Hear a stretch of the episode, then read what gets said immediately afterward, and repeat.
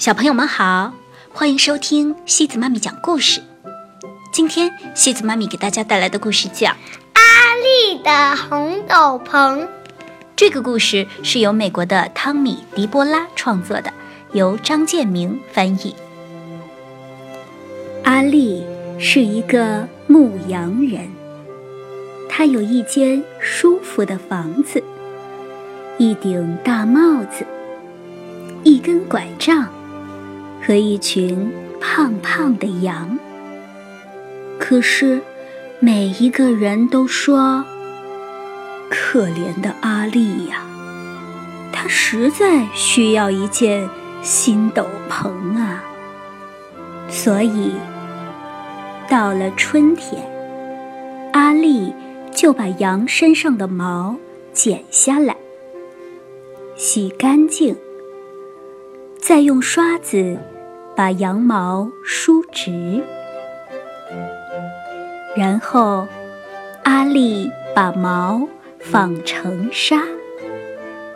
但是阿丽想要一件红斗篷，所以趁着夏天还没过完，就去摘了一些做染料用的野果子回来。放在锅子里煮，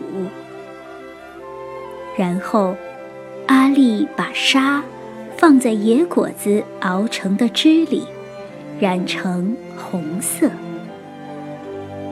等到纱干了，阿丽就把纱纺成的线装在织布机上。秋天的晚上，她又忙着把线。织成布，阿丽把布摊开来，放在桌上，用剪刀剪成一块一块，然后又把裁好的布用针别在一起，缝起来。冬天来了，阿丽。终于有一件新的、漂亮的红斗篷了。小朋友们，如果你是一个牧羊人，需要一件抵御风寒的斗篷，你会怎么办呢？卖掉羊，然后用卖羊的钱去买一件斗篷。我猜想，很多人都会这么回答吧。这是得到斗篷最简单又最直接的方式。不过呀，牧羊少年阿力却不打算卖掉自己的羊，他要自己来做一件斗篷。因此，从春天到冬天，从剪羊毛到纺纱织布，经过一年的努力，阿力终于有了一件新的红斗篷。看看阿丽穿上新斗篷之后满足的神态，就好似威严而富足的国王一样。他一定在想啊，现在人们不会再说可怜的阿丽了，而是说幸福的阿丽。小朋友们，有一首儿童诗叫做《不应当只记得》，和这个故事想要表达的意思很相似哦。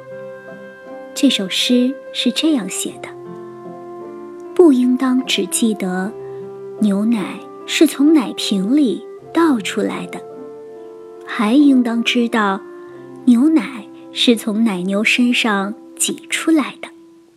牛从大草原上走来，草原很辽阔，很遥远。不应当只记得。苹果是从奶奶的菜篮子里取出来的，还应当知道，苹果是从树上摘下来的。苹果树长在土地上，土地很黑，很肥，泥土里还有人们的汗水。好了，小朋友们，今天的故事就到这里了。如果你喜欢今天的故事，别忘了转发给朋友们哦。每晚八点半，故事时光机见，晚。